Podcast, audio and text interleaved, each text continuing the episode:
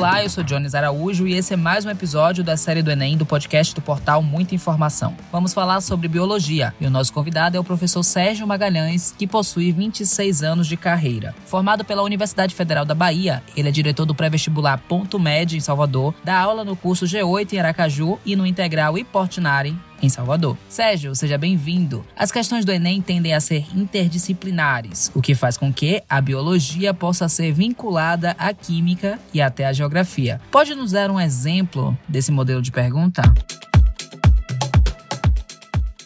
Jones, como você afirmou aí na pergunta, de fato, as provas, as últimas provas do Enem, elas têm de principalmente as provas de ciências naturais, aquelas que, que eu posso de fato responder, elas têm vindo com algumas questões de fato interdisciplinares, né? onde uma questão ela você não sabe se é de biologia, se é de química, se é mesmo até de geografia, né? Como você me pediu para exemplificar, eu posso dar um, um, exemplo simples de uma questão que relaciona a, o controle da respiração humana, que é dependente de uma alteração do pH do sangue.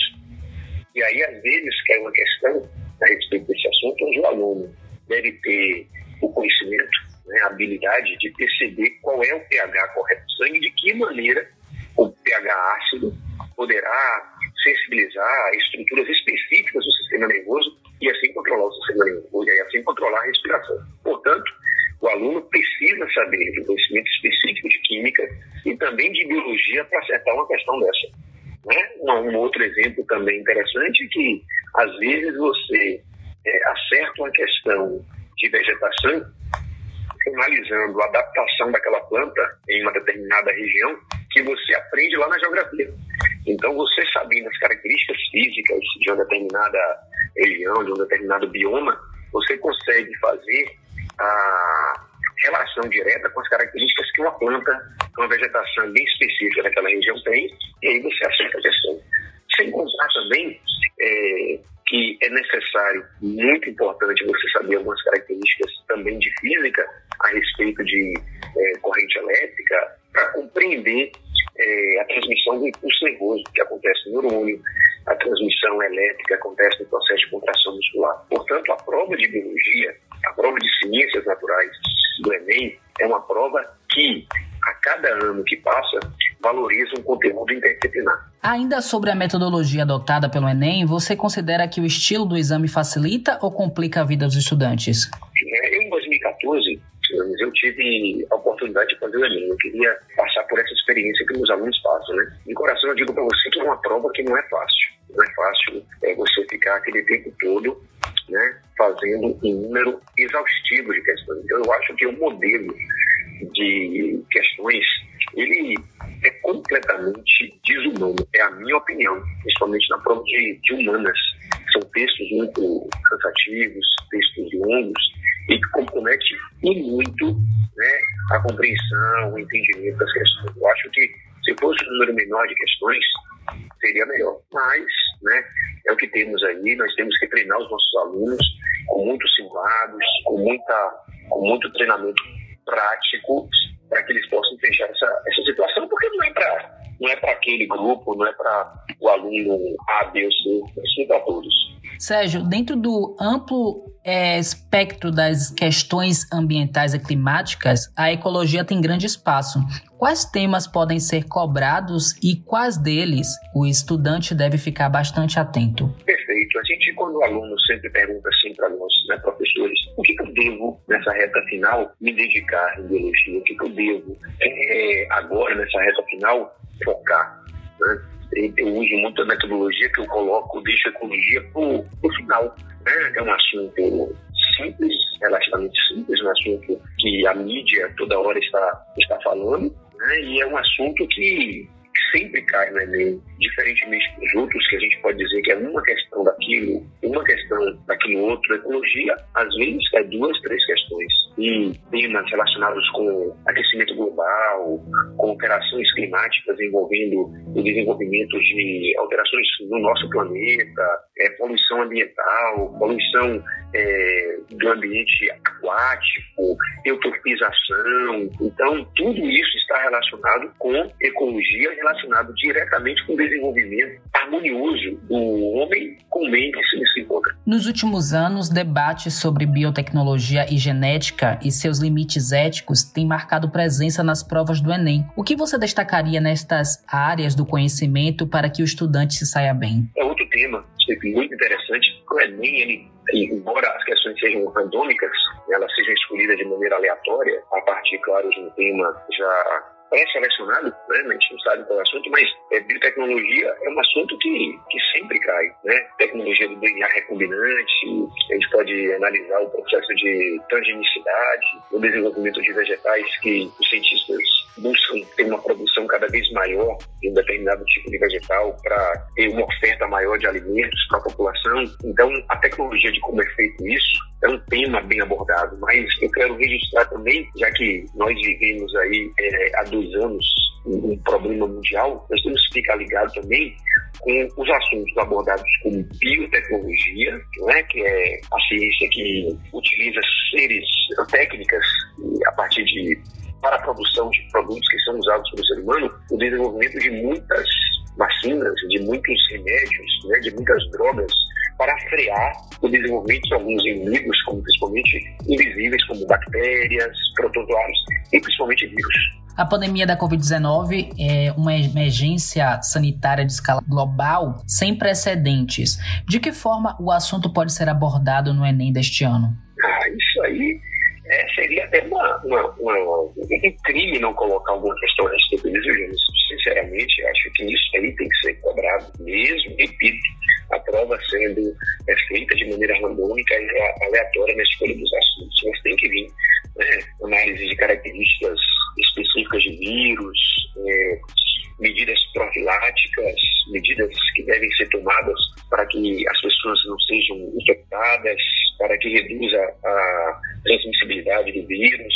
Então, eu acredito que possa vir questões a respeito desse modo, né, nessa direção. Mas também é muito importante salientarmos que é um assunto muito, mas muito, muito ligado ao sistema imunológico, ao sistema imune. Então, nós hoje não discutimos mais se o vírus é de DNA, se o vírus é de RNA, se o vírus é de RNA de senso positivo, de senso negativo, se é um retrovírus. A gente não mais discute qual é a, a proteína spike, se é uma proteína spike que tem receptor é, ACE2 em células respiratórias a respeito do, do, do coronavírus. Hoje em dia, o vírus já está mapeado, toda a característica morfológica do vírus já se conhece. Então, hoje em dia se discute o quê? A eficiência das vacinas, né? A vacina A, a vacina B, a vacina C. Por que, que uma tem uma eficiência de 48%, outra tem 70%, outra tem 92%? Então, quais são as metodologias usadas na, na, na, na fabricação dessas vacinas, na produção dessas vacinas? Então, é algo que está relacionado com biotecnologia e a necessidade de, uma, de uma compreensão perfeita a respeito do sistema imunológico. Então, eu acho que questões podem aparecer aí respeito de soro, vacina, mas é um, é um é assunto, Jones, eu quero registrar, que não é de hoje que cai na prova do Enem. E a gente pegar agora todo o material dos professores de biologia né, do Brasil inteiro que estão preparando para fazer essa revisão que começa já na semana que vem no Brasil todo, em vários lugares, eu posso ter certeza que todos os professores irão abordar com questões que já caíram sobre vacina e soro. Referente a isso que você acabou de falar sobre vacinas e soros, o que, que os estudantes podem esperar referente a essas as questões que vão cair no, no exame?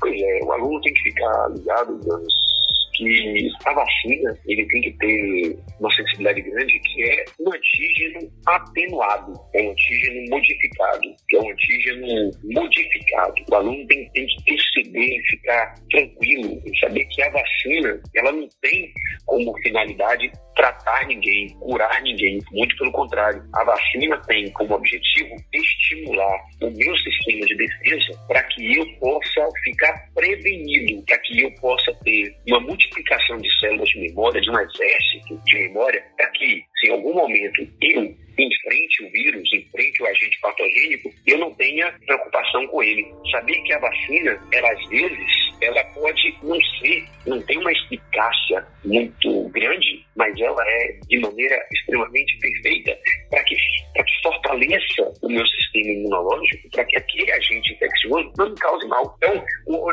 o aluno tem que perceber que a vacina tem como objetivo não, como eu estava falando, não tratar ninguém, não curar ninguém, mas sim criar né, o que eu, que eu chamei de exército de memória, potencializar uma multiplicação, uma proliferação de células de memória, para que se porventura eu entre em, em contato com um antígeno, né, seja ele um vírus, um protozoário, uma bactéria, meu corpo não sofra. Né? O aluno tem que perceber também que a formação, a criação, a produção de uma vacina com baixa eficiência, mas tinha, é, sem dúvida nenhuma, o objetivo de não superlotar os hospitais, a fim de que não as pessoas não, não, não se comprometessem tanto com a saúde. E em relação ao soro, aí sim, o soro ele tem como objetivo tratar, tem como objetivo proporcionar uma, uma, uma, como é se fala, uma ação terapêutica emergencial. Então, o objetivo do soro é esse, é não deixar que o indivíduo sofra naquele momento, em ação nenhuma preventiva. Então, o aluno tem que ficar muito ligado na diferença básica entre soro e vacina. Como uma das disciplinas mais importantes para quem busca por uma vaga em medicina, a biologia está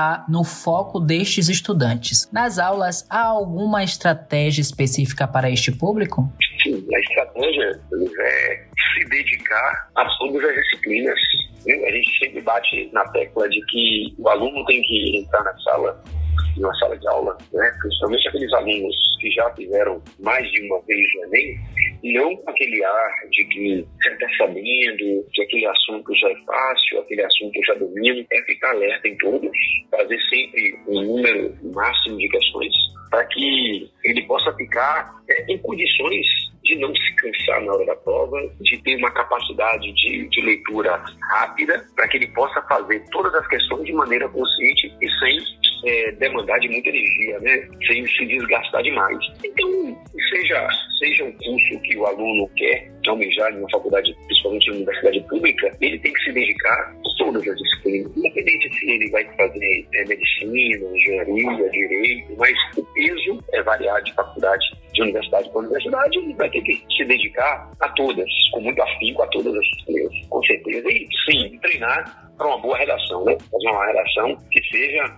uma redação coerente, uma redação é, bem escrita, é, legível, para que a sua pontuação seja o máximo, a máxima possível. Por fim, professor, quais são as recomendações gerais e a mensagem que você deixa para os estudantes que farão as provas do Enem este ano? As recomendações gerais é você é, se preparou, você tente se manter calmo, tente ter fé né, que, que tudo vai dar certo. Recomendo também que você, a partir de agora, não se é, aprofunde tanto mais em ler, pegar teorias e ficar. Não é questão de perder tempo, mas agora é a hora de praticar, pegar as questões, fazer, colocar objetivos. O objetivo hoje é fazer 10 questões de biologia, 10 questões de física, 10 questões de química. Então, se vocês, o ritmo está alto, baixar um pouco mais, se o ritmo está tá, tá, tá baixo, aumentar um pouco mais, mas colocar como objetivo isso. Eu quero ter fazer 10 de biologia, 10 de física, 10 de química hoje, amanhã 10 de história, 10 de geografia, 10 de português. E assim, é fazer a cada dia né, um maior número de questões para que no dia você não tenha nenhuma surpresa. E a mensagem que eu quero dizer para vocês é que vocês possam ter sucesso nessa prova e que uma vez entrando na universidade, uma vez sendo aprovado, vocês possam é, seguir um caminho para que a gente possa ter profissionais éticos e bem preparados para ajudar no bem comum de todos nós. É isso. Sérgio Magalhães, obrigado pelos esclarecimentos e dicas. Esse foi mais um episódio da série voltada para o Enem. O roteiro é de Ana Paula Ramos e Jones Araújo, edição de Ireno Figa. Eu sou Jones Araújo e esse foi o podcast do portal Muita Informação. Siga a gente nas nossas redes sociais e até o próximo podcast.